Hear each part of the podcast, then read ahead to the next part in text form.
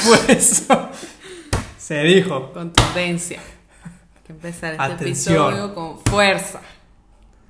Compasión. Hola amiguitos, ¿cómo están? Hola. Bienvenidos. Bienvenidos a otro episodio de este su podcast favorito, porque sabemos, Obviamente. sabemos que es su Sí. podcast favorito. Se mueren de ganas de escucharlos todos los viernes. Se levantan temprano, no duermen la noche anterior. Y cuando nos atrasamos en subir un episodio, están Sí. con la angustia. Con el credo en la boca. Lo sabemos. Jesucristo, ¿dónde están estos muchachos? No me dejen así. Y como lo sabemos, he aquí su nuevo episodio. Hoy vamos a hablar sobre el nomadismo. En pareja. En pareja, claro. Y soltero. Bueno, Tú no puedes hablar. yo de no puedo nomadismo decir soltero. nomadismo soltero, así que voy a hablar más del nomadismo en pareja. Bueno, uno de nuestros escuchas nos hizo notar que nunca habíamos hablado de ese tema y la verdad es que sí es importante. Porque es un estilo de vida un poco particular. Así que vamos a contarles cómo empezamos a ser nómadas. Si alguno de los dos empezó a ser nómada antes que el otro. Suspenso. ¿Quién Y- será? Y cómo fue empezar a ser nómadas juntos. Cómo lo llevamos, qué hemos aprendido y de las culturas en las que hemos estado. Cómo hemos visto que se representa la figura del hombre y la mujer. Vale. ¿Sí? Comienza, Sofía. Bueno, yo voy a empezar porque yo fui la que fue nómada primero. Te Sí. gané. Te gané. yo comencé a ser nómada en noviembre del 2019. Wow, ¿te acuerdas de la fecha? El 21. Sí. Perdí el vuelo porque Sofía, Por eso te acuerdas de la fecha. los policías malandros del aeropuerto me quitaron dos mil dólares. Empezando con el pie derecho. No, hombre, pero bien mal. Yo dije, ya, Diosito, entendí el mensaje, me regreso. no, sí, sí, sí. La verdad, yo venía de Mérida. Yo he emigrado varias veces. No es lo mismo que ser nómada. Y en Mérida, la verdad, me fue muy bien, muy bien profesionalmente, a pesar de que emocionalmente pasé por un periodo bastante complicado y difícil. Y me acostumbré a la tranquilidad de Mérida. De hecho, ya venía perdiendo vuelos y autobuses y así. Porque ahí no pasa nada, todo es súper seguro, todo es muy tranquilo. Entonces, no sé, la verdad, me acosté a dormir una hora y media, que era lo que tenía antes de salir para el aeropuerto. No escuchamos la alarma y cuando me desperté, pues ya era la hora del vuelo. Tuve que comprar otro vuelo ahí mismo, salir corriendo para Cancún. Ya saben, chicos, no es, no es necesario recordar esos momentos amargos, ¿verdad? Pero así fueron mis inicios como nómada. Yo era bien cifrina, fresa, entonces yo dije, mochilera no. Mi maletica con rueditas, me llevé toda mi ropita linda que me gustaba.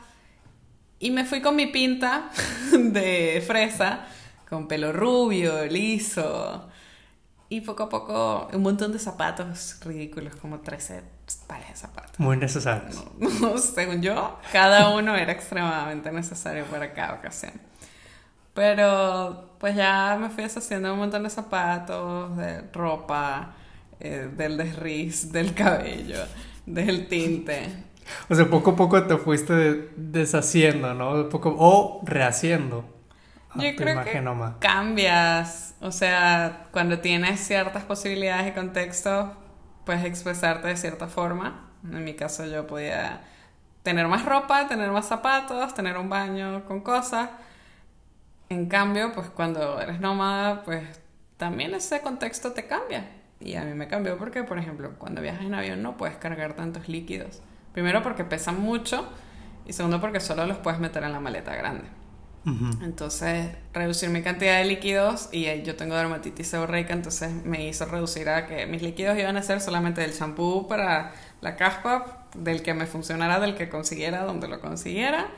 Eh, me llevé nada más perfumitos de estos como de muestrica, súper chiquititos.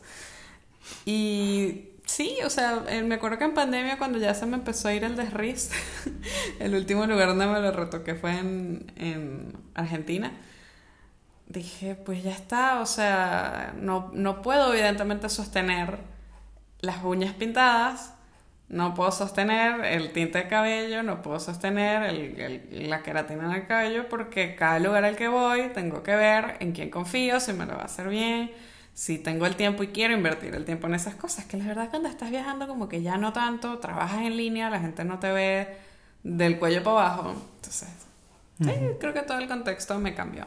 Mi primer destino fue Uruguay, me quedé allí con unas amigas, la pasé súper bien, la verdad es que Uruguay es una delgada línea entre una ciudad y un país. Es un país muy chiquitico y la ciudad es muy tranquila, es como un pueblito en realidad. O sea, ni siquiera tienen metro ni nada, la población es muy chiquita y se mueven en bus y llegas a todos lados en 15 minutos. Es, es muy cute. Y tienen playa, tienen el río de la Plata ahí enfrente gigante y tienen mucho viento y tienen una cultura muy europea y todos son como muy hippies y no sé, está muy lindo, está muy lindo Uruguay. Luego crucé para Argentina, que fue ahí como medio un traguito amargo porque yo venía con la super mega expectativa de pasar mi cumpleaños allá con mis amigos y tal. Pero pues lamentablemente el contexto de Argentina es muy distinto al de Uruguay. Entonces la gente ni siquiera se podía permitir a veces ir a tomarse un café conmigo y pues no te lo dicen, entonces yo al inicio no entendía nada, como que por qué no están saliendo. Obviamente es una ciudad mucho más grande, te cansa, o sea, como que salir después del trabajo te lo piensas, porque pan es desgastante, es una ciudad grande. Y luego eso, que cada centavo cuenta. ¿Ya había empezado la pandemia o todavía no? No, todavía no. Todavía no. Cada centavo cuenta, entonces como que no era tan fácil así de vamos a vernos. Yo pensé que sí iba a ser así.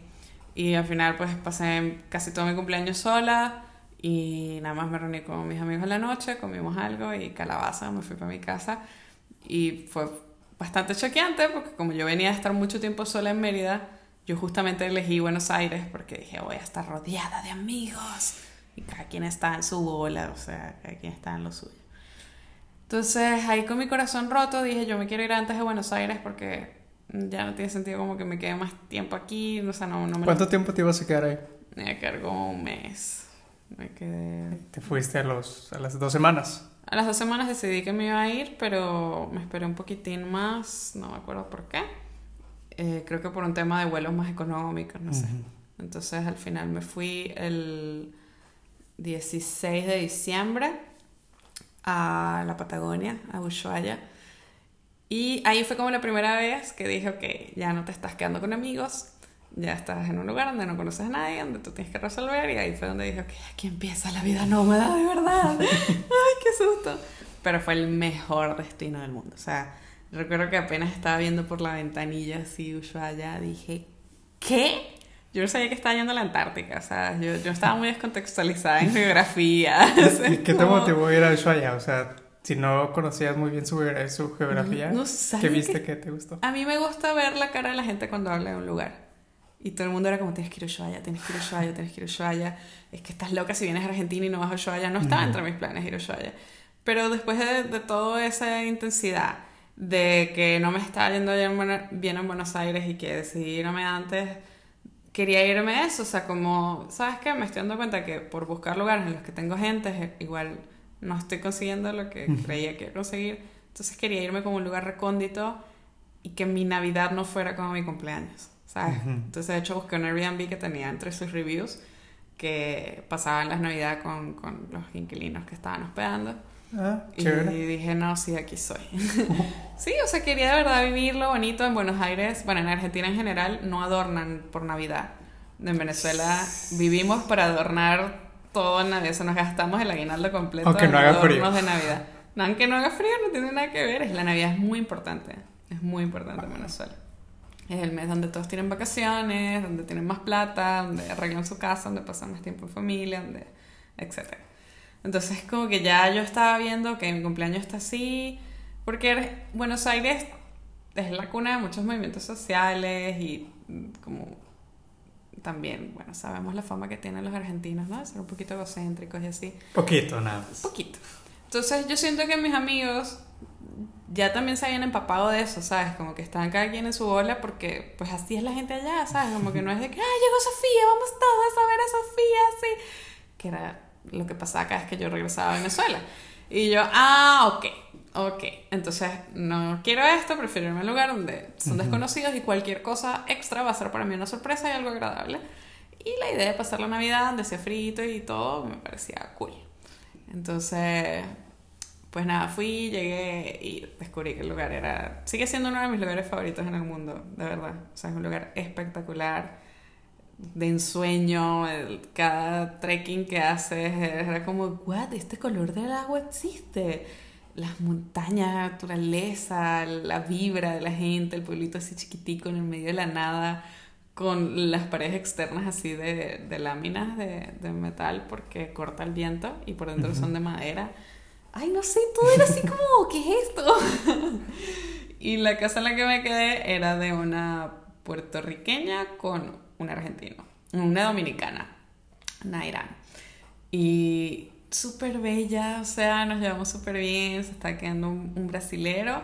Luego en un trekking me hice amiga de otra brasilera, ella no hablaba ni papá de español, yo no hablaba ni papá de portugués, pero Todavía. todavía, Todavía no hablabas portugués. todavía no, exacto. Ya ahorita la historia es diferente. Pero nosotras ahí toda la, la, la, la trilla le dicen en, en portugués. Me acuerdo porque ella lo decía cada rato, la trilla, la trilla, y yo, ¡ah, sí, sí! El caminito, pues. Este, decía, este, sí, fuimos hablando. Ya después que la empecé a seguir en Instagram entendí que ella también era como súper feminista y tal. Y ah, con razón, como que ella, ella me vio y me empezó a hablar. Y yo, ay, qué pinga este chavo, me empezó a hablar también.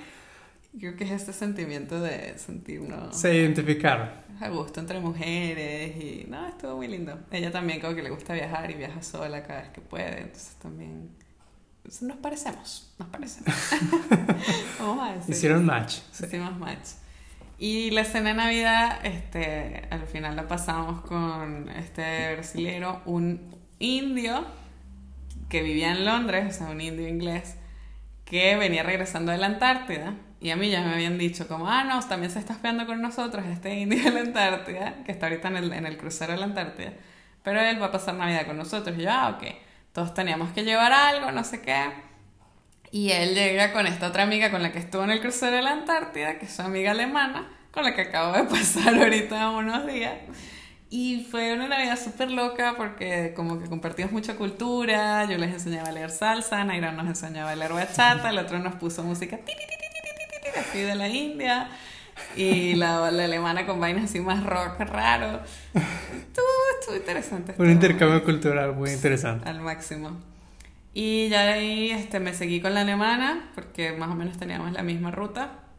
Y eh, ah, bueno, estaba un chico de New York, que ya tú conoces también, Christopher, que se quedó ahí en, en Ushuaia con el indio y así como que al final quedó como el grupo medio en contacto, aunque seguimos como en equipos. Y ya también conocí el glacial, ay, Jesucristo, ¿cómo se llama? Pedrito glacial. Moreno, Pedrito Moreno, un ¿Cómo glacial olvidó? famosísimo, ¿no? De verdad. Sí, súper famoso. Brutal, brutal, brutal, brutal. Arrechísimo, una experiencia subliminal. Luego fui a un pueblo que se llama El Chaltén, donde es puro para subir montaña. Está muy bonito el Chaltén, pero vamos, yo no soy la tipa más activa físicamente, así que no me lo tripé tanto. ¿Qué tanto tuviste que cambiar o reajustar tu itinerario cuando estabas allá? Como itinerario. Sí, o sea, por ejemplo, al principio cambiaste de un mes a tres semanas. Eh, luego cuando Ah, fuiste a sí. Ushuaia, ¿hiciste más cambios? ¿O ya tuviste un plan? ¿O salían va, así? cosas que uno va aprendiendo cuando es nómada. Yo cuando decidí ir a Ushuaia compré de una vez el pasaje para eh, el... ay, ¿Cómo se llama el de Perito Moreno? Calafate. Se llama es el pueblo que está más cerca de ese glacial famoso. Y luego compré el pasaje para Bariloche. Y es mentira, o sea, al final estás ahí, te quieres quedar más tiempo, menos tiempo, entonces ya no lo hago más, siempre compro solo un pasaje de ida y ya vemos cuando regreso. A menos que, no sé, mis amigos me digan, solo te puedo recibir de tal fecha a tal fecha, Sofía. Pero, pues conocí Bariloche, que también es espectacular. Y de ahí me fui a Santiago, ahí sí todos mis amigos estaban, bueno, la situación económica es otra, no te voy a decir que, ay, sí, todos estaban bañados en plata, pero sí tenían la posibilidad de pasear, ¿sabes? que sea, irse a tomar un café. Y allí iba a dar un curso también para psicólogos y uno para público en general también. La pasé súper, también me quedé un tiempo con unos amigos, otro tiempo en Airbnb, hasta que llegó la pandemia. La maldita pandemia. Sí. Ahí me quedé encerrada con una chilena en un Airbnb tres meses, hasta que me, me regresé a, a, México. Se hicieron muy amigas. Nos hicimos muy amigas, sí, hablamos todos los días. Y mm, regresé a México muy regañadientes, de hecho me acuerdo que hice una terapia y todo porque yo no quería regresar a México y luego como que me había salido no sé dónde que yo tenía un peo con mi papá y por eso yo no iba a conseguir pareja y estaba saliendo con un argentino súper, ay no, por favor. Bueno, espero que no me esté escuchando aquí, pero se volvió muy tóxica esa relación. Y, no sé, fue así como me quiero ir. pero no quería irme a México. Y Italia estaba hecho un desmadre. Y tampoco me dejaban entrar, entonces todo estaba muy mal. Al final dije, ok, me regreso a México, pues, ¿qué voy a hacer? Abrieron un vuelo, todo salió de maravilla para que yo me fuera, me costó súper barato, eh, lo habilitaron, bueno, todo fue maravilloso. Y llego a México, y estuve en Mérida un rato, que ya Mérida es como mi casa. O sea, ya sí regreso. Después de Venezuela, Mérida. Sí, sí, sí. Y me di cuenta ahí. O sea, me di cuenta ahí. Lo que pasa es que cuando tú emigras de Venezuela, tienes este, este concepto de que vas a regresar a tu país y no te vas a encontrar a nadie. O sea, ya nadie vive ahí. ¿Sabes? Como que ya no es. O sea, es tu casa, es el lugar donde creciste, pero ya no lo es al mismo tiempo.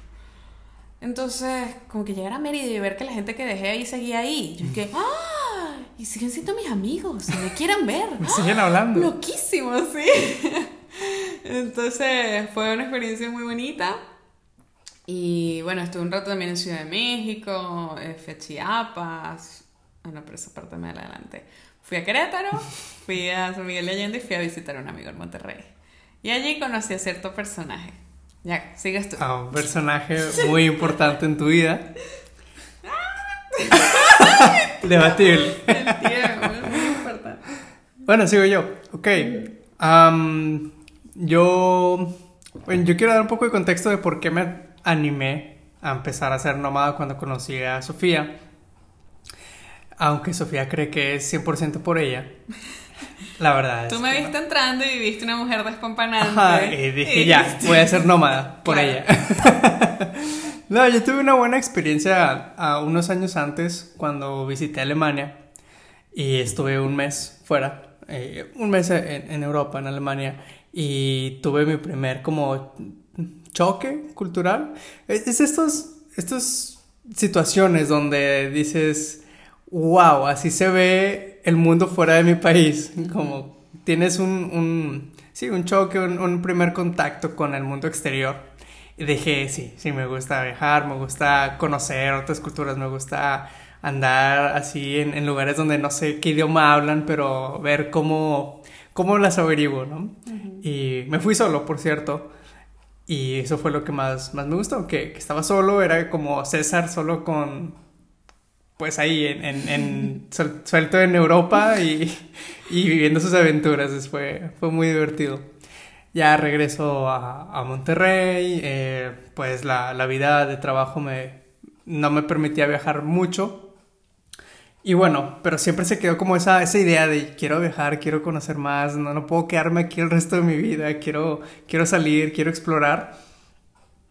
Y ya, bueno, eh, llega la pandemia eh, para esto ya estaba en un trabajo que me exigía muy poco y mm, pues nos, nos dimos la oportunidad de, hacer un pequeño road trip en México. Conocimos varios lugares muy chéveres. Conocí a Sofía ahí en ese road trip gracias a nuestro amigo en común, Reinaldo. Reinaldo, tú eres el culpable de esta relación. Y viste Uno una mujer despampanante entrando por la puerta. Sí, me estaba olvidando ese grandísimo detalle. Fue amor a primera vista. No, no puedo mentirle a los a nuestros a nuestro público. No era suficiente para ti. Yo creía que no era suficiente para ti, pero ya hablaremos de, creo que ya hablamos de eso en otro episodio. El punto es que ahí nos conocimos, ahí nos enamoramos en ese road trip. y después de que se terminó, ese, que fue una semana, semana y media, que tuvimos. Sí, una semana y media dos, ¿no? Dos. Empezó en tres días y lo fuimos alargando cada vez más. Sí. Así, así nos gustó el road trip, que lo íbamos alargando más, aplazando más. Y bueno, ya al final eh, terminamos eh, quedando, gustándonos, ahí como entre sí, andamos, no andamos, porque ajá, uno de los temas era ese, que Sofía ya era nómada, ya estaba viajando, ya no estaba recién en un lugar fijo y yo, pues yo tenía mi vida en Monterrey, tenía ya mi trabajo, tenía ya mi, mi depa y todo. Y dije, no, no, no, no puedo aventar a ser nómada así tan rápido. O sea, aunque me guste la idea, no, no, no, no, puede ser tan rápido. Sí, trató de convencerme y yo, ay, amigo, no. no hay manera que me convenza de dejar de ser nómada. Pero no recuerdo que traté de convencerte, o sea, sabía que era algo muy importante para ti que... No, sí me lo llegaste a preguntar a nada. Este, como Ah, si yo estaría pregunté. dispuesta a dejar de ser nómada y no sé qué, y yo, no. Y también una vez hiciste como un comentario al aire en el road trip, así como, claro, como ya nomás quieres ser nómada, y yo, sí.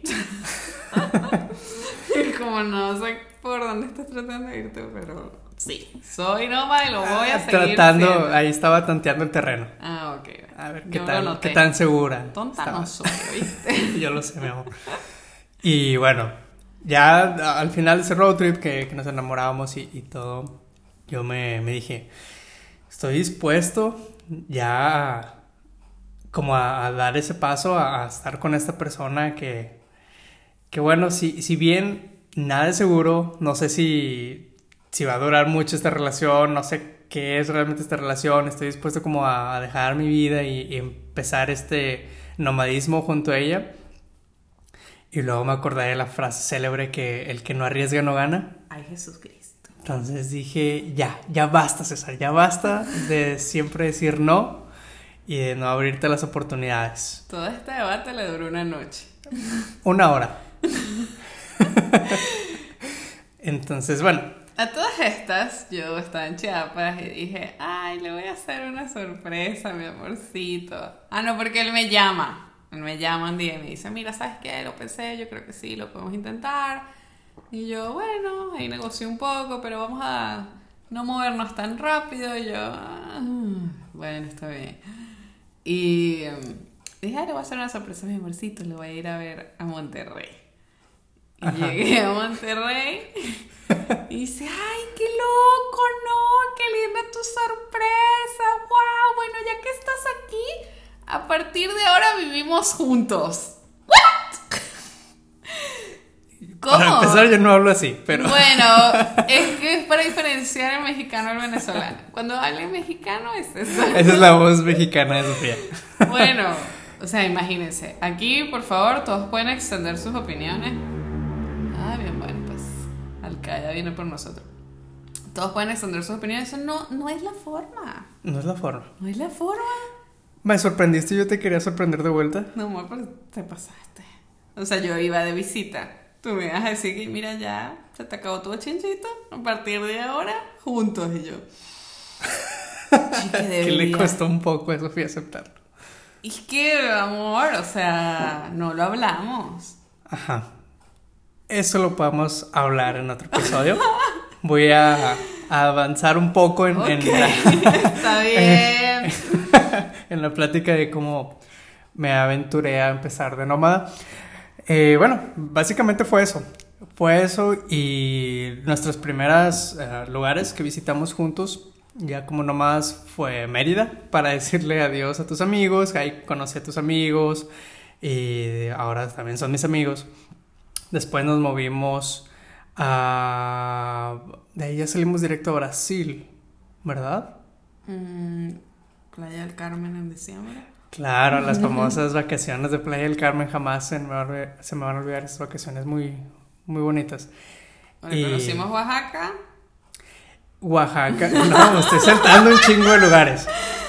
Pero No, bueno, mira, en veo Lo Oaxaca importante que es nómada para ti. es mi memoria. Fuimos a Mérida y nos fuimos, ¿no? Nada más hicimos una escala en el aeropuerto. Ap- aprovechando, Oaxaca, Oaxaca me dio mis primeros ah, contratiempos, como, como, sí, mis, mis primeras impresiones de la vida nómada. Yo todavía estaba en esta transición y tenía todavía como mis, le arraigadas dice. mis, mis costumbres, no mi comodidad. Lo que se le dice me ando fuera del perol. Quería un coworking con suite, con piscina, con yo no sé. que resultó muy difícil de encontrar en, en Oaxaca. No, y es que no, no funciona así. O sea, Sí, claro, y estaba acostumbrado a, a mi vida cómoda en Monterrey. Ya tenía mi cowork, ya tenía mi cama, o sea, cosas personales y es- te apegas, o sea, te apegas a esas cosas que, que son, pues, parte de tu día a día. Y al principio, cuando empiezas a ser nómada, como tú lo mencionaste, tienes que hacer sacrificios, te tienes que adaptar al nuevo ritmo, te tienes que adaptar a, a las nuevas circunstancias. Y al principio te cuesta. A mí me costó. A mí me costó dejar esa cama cómoda en Monterrey. dejar mi cowork. No, no es cierto, ya no me duele. Pero bueno, e- eso fueron las, las primeras cosas que, con las que batallé. Y también el, el hecho de adaptarse, ¿no? Adaptarse al, al, al plan de viaje. Porque, por ejemplo, en Oaxaca teníamos un plan hecho de un lugar donde nos íbamos a quedar, que al final Nos quisimos ir antes. nos tuvimos que ir antes porque ya no estábamos cómodos en ese Airbnb. Sí. Eh, ¿Qué más? Pero antes de irnos, sucedió algo similar a lo que te sucedió en Argentina, que nos dijeron vayan a Cipolites, muy bonito, y dijimos, bueno, vamos a darle una oportunidad a Oaxaca, Sí. no nos podemos ir con, Con este sabor, con este sabor, ajá, queremos experimentar lo, lo bonito de Oaxaca, y así sucedió, fuimos a Cipolite y, y la verdad es que fue una experiencia muy agradable, muy divertida, que recomiendo mucho. Y bueno, es una de las cosas que sucede, sucede en, el, en la vida nómada, tienes que ajustarte, Sí. hay cambios constantes, no, lo- los vuelos se cambian, tienes que ser flexible, Muy flexible. sí, Muy adaptable, diría yo. adaptable, sí. Sí. Sí, porque al final en cada lugar al que vas, la comida es distinta, los alojamientos son distintos, la gente es distinta. Entonces, Claro, no sabes qué te va a pasar, no sabes con qué te vas a enfrentar en ese no lugar. tienes ni idea. Y por eso a mí me gusta viajar corto, porque sé que si me gusta mucho el lugar me puedo quedar un poco más. Eh, no sé, por ejemplo, en Chile a mí me gustó quedarme más tiempo, o sea, no, no estaba... Sí estaba un poco apurada porque según yo iba a ver a mi familia en mayo y quería subir rápido, pero la verdad fue un lugar al que volví y también volví a Bariloche, o sea, como que me gusta tener esa flexibilidad y no decir de plano casarme en que me voy a quedar un mes en un lugar y de repente como nos pasó en Río de Janeiro. No nos gustó el alojamiento. O hubiera estado bien para dos semanas. Claro, esa es otra cosa. Tú vas con una expectativa, por ejemplo, a este lugar me dijeron que es lo máximo, que hay muchas cosas por ver y dices, vale la pena quedarse dos semanas. Y vas y realmente en tres días ya lo viste todo y ya no te gustó, ya te aburriste, ya te quieres mover, entonces reajustas la fecha, ¿no? Lo cortas a una semana o puede pasar lo opuesto. Dices, "Ah, es un pueblito, X, vamos a darle una semana. Y no, resulta que, que te gusta, ajá, tiene más cosas y, y extiendes la fecha. Eso es algo que, que pasa a menudo. A, a mí me pasó en Cusco una vez que fui, que yo dije, en Cusco lo único que hay es Machu Picchu. Voy, voy a Machu Picchu y me regreso y me voy para Lima. O sea, Cusco es un lugar, o sea, que te puedes pasar la vida ahí, hay cosas espectaculares que ver. Y quizás también fue lo mismo que me pasó en Bariloche. O sea, Bariloche también es un lugar que todos los días puedes ir a un lago distinto, a una montaña distinta. Y fui también pocos días. Entonces, creo que es bueno dejar como esa opción abierta. Y pues nada, en, en Oaxaca lo aprendimos, gracias a Dios pudimos salvar el día, nos fuimos a Cipelita, la pasamos Ujú, súper bien. sí. Y después de Cipo, Mérida para irnos a Brasil, donde hay muchas cosas que ver. no, fuimos a Playa del Carmen. Ajá. Bueno, del- ya, me voy a saltar directo a lo que importa. Brasil. Ajá. Eh, ahí experimenté, bueno, más bien ahí reafirmé mi idea de ser nómada. Ahí fue donde dije, sí, esto es lo que quiero para, no sé si el resto de mi vida, pero sí es algo que quiero seguir haciendo por mucho tiempo. En específico cuando fuimos a Manaus. Es que fue casi al final y que no querías ir. Que no querías ir. Es lo que Admítelo les por digo, nuestros chicos. radioescuchas. Eso es lo que les digo, amigos. Siempre tengan la mente abierta. No se cierren. No se cierren a que no les va a gustar el lugar. Mira, César, pero de verdad es necesario ir a ese pinche Amazonas con mosquitos de mierda. Y yo, Bueno, vamos por lo menos a Belén. Donde tienen muy buen pescado, por Y- cierto. y- no, sí. Y quería ir a Minas de Gerais, que es como la parte del campo donde hay como buenos quesos y tal, pero es, es el llano, o sea, es como... No sé, como yo decía, Minas de Gerais y Manaus, porque en Belén supimos que ya Manaus estaba abierto. Ujú. Y yo así como, miércoles, yo sé que César quiere ir a Minas, pero ¿cómo vamos a comparar a Minas con Manaus? Bueno, no visitamos minas, así que no sabemos realmente si vale la pena o no. Seguramente vale la pena, pero no me arrepiento para nada. ¿verdad? Deberíamos, no, ni yo. Fue un gran highlight para mí. Fue, fue complicado también porque, bueno, era pandemia y muchas cosas estaban cerradas.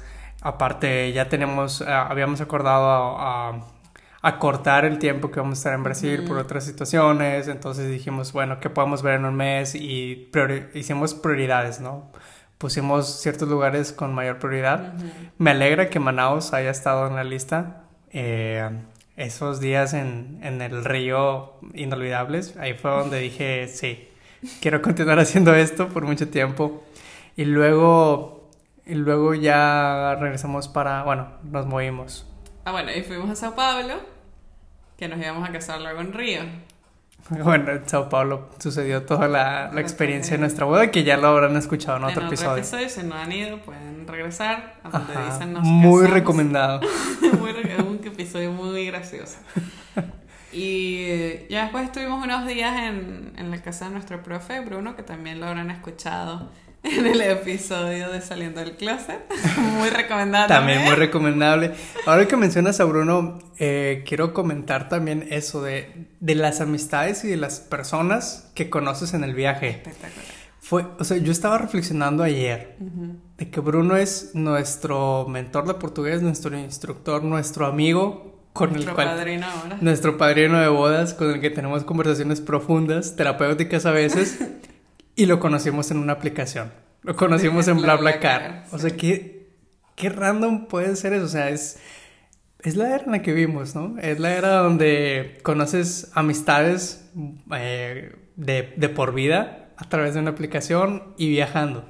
Eso es algo muy, muy interesante y creo que eso, quería, quería comentarlo, hacer énfasis en, en ello y, y que es otra de las cosas lindas de estar viajando, de estar conociendo gente, porque ah, la, yo creo que la principal razón de que Bruno se volvió nuestro amigo es porque no teníamos amigos en, en Brasil y porque necesitábamos de gente que fuera testigo de nuestra boda. Y Bruno fue como esta persona que dijo, sí, vale, yo, yo los apoyo, yo estoy a su disposición, yo también veo cómo les ayudo y nos ayudó un montón, nos ayudó bastante. Y bueno, yo nunca he sido muy amigable, por así decirlo. Yo nunca he sido de hacer muchos amigos, la verdad. Es raro. A mí me sorprendió eso de ti, porque tú según eras el influencer de tu empresa, de tus amigos y... Amor, ya sabes que soy alguien muy Pero- introvertido. O sea, yo también, pero te notaba como, como que si hacer amigos no era nada importante, ¿sabes? Como que... Sí, como que no le... Bueno, estábamos viendo clase con Bruno y tal, y, y a mí me parecía que de ahí podía salir una bonita amistad. No sé si es que yo tengo esa intuición de decir, ay, sí, nos vamos a hacer Tú tienes una amiguitos. intuición con la O gente. simplemente para mí era como, oye, pero estamos construyendo algo lindo, o sea, como... Y César como, no, pero yo no quiero tener clases, y yo... Oye, pero no me parece que esté cool con, con Bruno, o sea, como avisarle así, no, pero es que nunca nos comprometimos en nada, y yo, o sea, no está padre, es nuestro amigo. Y al final Bruno terminó siendo nuestro padrino de bodas, ¿no? Y yo siento que, que eso, pues que las humildades se tienen que cultivar y que no es solo como ver a alguien una vez en un car o en una reunión de coach surfing, que también he hecho amigos por allí, o Tinder, sino que pues tienes que seguir hablando y tienes que mostrarle esa buena voluntad también de tu parte de, de quiero ser tu amigo, o sea, es- es- no sé, me interesa conocerte. Cuéntame Claro. tú qué haces, o cuándo vienes, o por lo menos yo ahorita que estoy aquí, que tengo la posibilidad de recibir gente, bueno, ya tú te habrás dado cuenta. Vengan, Sí. vengan, vengan todos a visitarme, todos a visitarme. Y era así igual en Mérida y siempre me ha gustado como ese intercambio. Yo creo que el- las relaciones humanas son intercambio. Muy profundo y muy cierto, ¿no? O sea, yo la verdad sí he aprendido contigo eso. He aprendido a ser más abierto, a... Eso, yo creo que en, en Monterrey am, seguía siendo una persona muy cerrada, que solo tenía como una fachada. Bueno, lo hablaré en otro episodio, pero eso también me, me motivó a, a dejar Monterrey. Sin embargo, eh, eso he aprendido en, en, en este viaje juntos, que se puede tener amistades internacionales que no tienes que vivir con, en, en, ese mismo lugar. Por ejemplo, no vivimos en Brasil y Bruno se ha vuelto muy buen amigo. Y, y eso, o sea, también estar en este viaje, ser nómada, conocer otras personas, te ayuda a conectar con gente de otros países, de otras culturas y de tener casas a donde llegar. Uh -huh. Exacto. No, y es hermoso, o sea, es hermoso como ir a casa de tu amigo que conociste en tal viaje o encontrarte en un país con ellos, como pasó con Chris ahí en, en Río, y dices, ay, tú también estás aquí, sí, ah, o estás en Europa, te quiero visitar, sí, ah. Entonces, es, es, muy divertido saber que tienes familia por todo el mundo, a, mí me gusta bastante. Pero bueno, en Brasil te, te trajen chinga. En chinga, sí, en resumidas cuentas. Dije, ah, bueno, tenemos un mes, bueno, en un mes recorrimos la mitad del país. No, menos, o sea, nos quedamos cortos. Brasil. Sí. Ahora, ahora entiendo que sí es cierto esa quizás idea conspiranoica de que los mapas están alterados, pero es que sí están sí, alterados. Sí, o sea, alterados. llegas a Brasil y dices, verga, sí, está grande este uh -huh. país. O sea, no es solamente el eh, Sao Paulo y Río de Janeiro. No, no, Brasil es inmenso uh -huh. y nos dimos cuenta de eso cuando estábamos allá, sí. que queríamos ir a otro lugar que cerca, que estaba cerca, entre comillas, porque cerca en Brasil son 12 horas manejando, señores y señoras. Sí, y México también es mucho más grande de lo que sea en el sí. mapa. O sea, en general los países que están en el centro de, o sea, como en el Ecuador, son los que se ven más reducidos de tamaño de lo que verdaderamente están. Los que están más a los extremos se ven más grandes de lo que verdaderamente El norte siempre se ve más grande. Qué curioso. Sí, qué curioso, mi querido Waxon. Bueno, oye, me gustaría que comentáramos eh, sobre los costos, sobre gastos, como que recuerdo que estaba hablando con una, una amiga que me que, que, estábamos hablando sobre esto de, de, ser nómada y en repetidas ocasiones me preguntaba qué, qué tan caro es donde estábamos ahí. Uh -huh. Como que el, el tema de, de, los gastos, de cómo ajustarse al, al, al, al budget, al, a la economía del, del viaje, está presente uh -huh. en mucha gente. Entonces, no sé, ¿qué opinas tú? ¿Cómo lo percibes? Sí, fíjate que una vez me entrevistaron en un podcast justo para hablar de nomadismo y me di cuenta de que nosotros tenemos el concepto del viaje de ir de vacaciones. Y evidentemente cuando tú tienes que pagar las cuentas de tu casa y sacar dinero extra para pagar las cuentas del viaje, cuando te vas a vacaciones, se ve caro. Uh -huh. Pero cuando ya tú no tienes que pagar las cuentas de un lugar fijo y simplemente vas pagando tus gastos del viaje, es o igual, o sea, es lo mismo que gastarías estando allí, solo que en vez de pagar una renta eh, y cuentas de luz, agua y tal, pagas un Airbnb. Eh, en vez de pagar el carro y la gasolina, pagas transporte y Uber, la comida pues igual. Y no sé, quizás el salir a comer uno u otro día y un tour equivale a los gustitos que también te das de vez en cuando. Uh -huh. A mí no me parece que sean gastos desorbitantes y creo que también hay diferentes presupuestos para diferentes bolsillos. O sea, si tú quieres bajar barato, te puedes quedar, en viajar barato, te puedes quedar en un hostal, tranquilo la vida, comer local, sin ir a muchos restaurantes, o cocinarte tú mismo, eh, pasear en las cosas que sean gratuitas, o uh -huh. ponerte de acuerdo con otros viajeros para rentar un carro juntos. O sea, siempre hay opciones.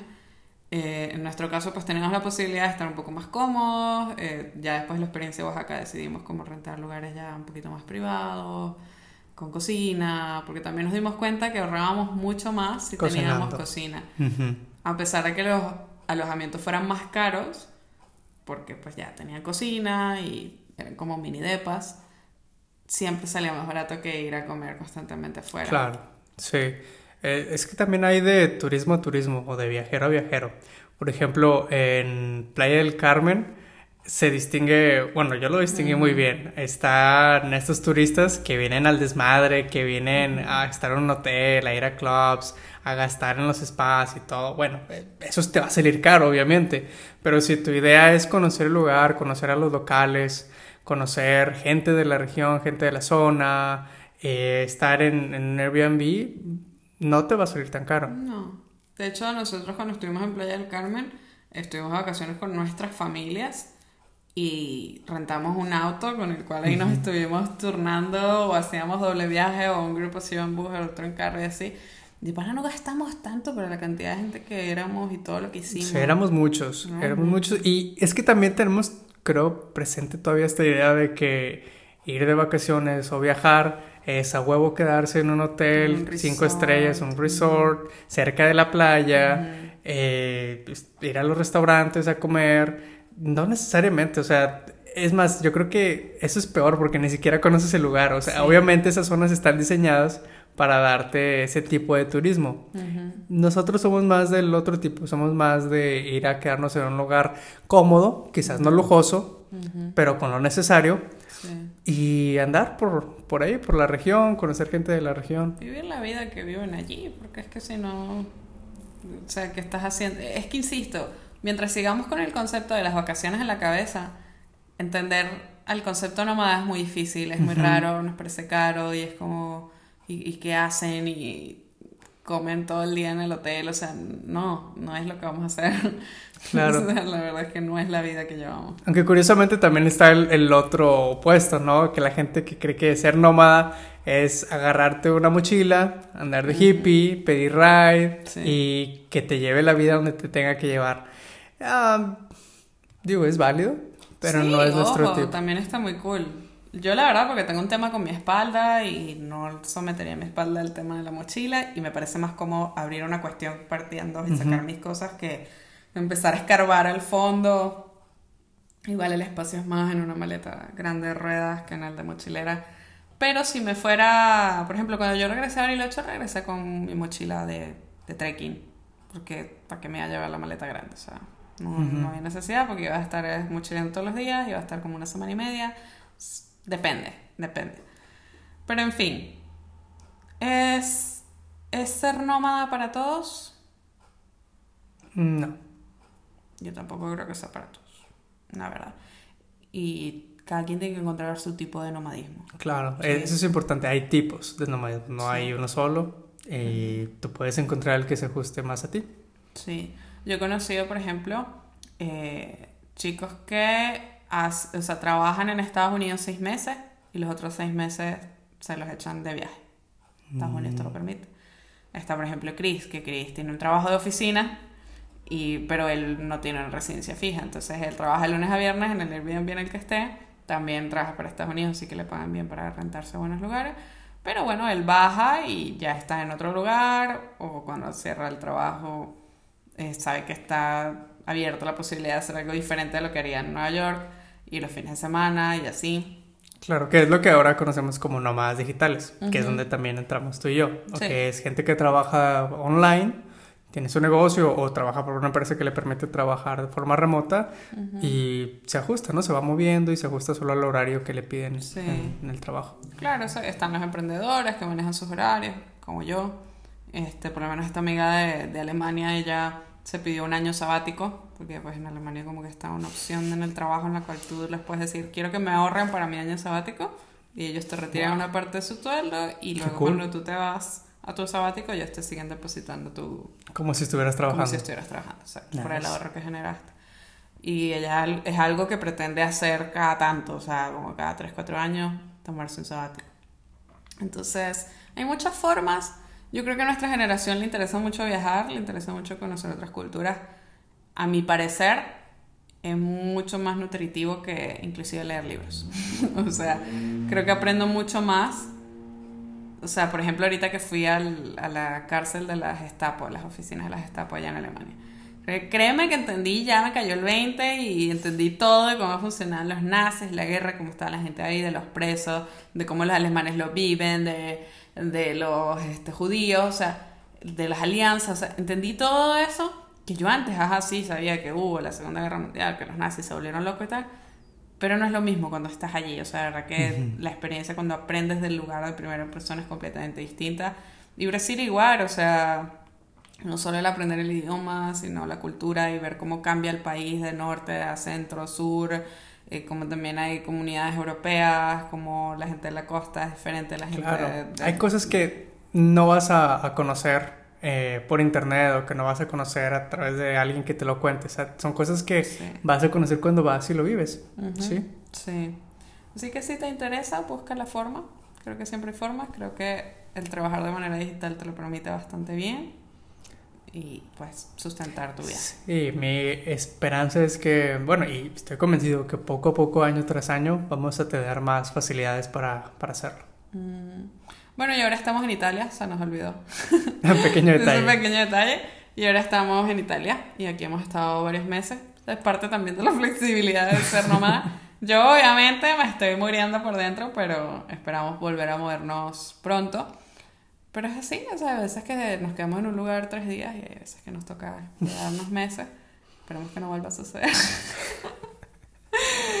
Pero, O si eh, sucede, va a ser en un lugar, lugar que nos guste mucho más. Sí, sí, seguramente. Y somos muy afortunados, la verdad es que Sí. tampoco es como que estamos en una situación precaria ni nada. la- estamos en un lugar muy lindo, en una casa muy linda. Solo no hacemos match con la cultura.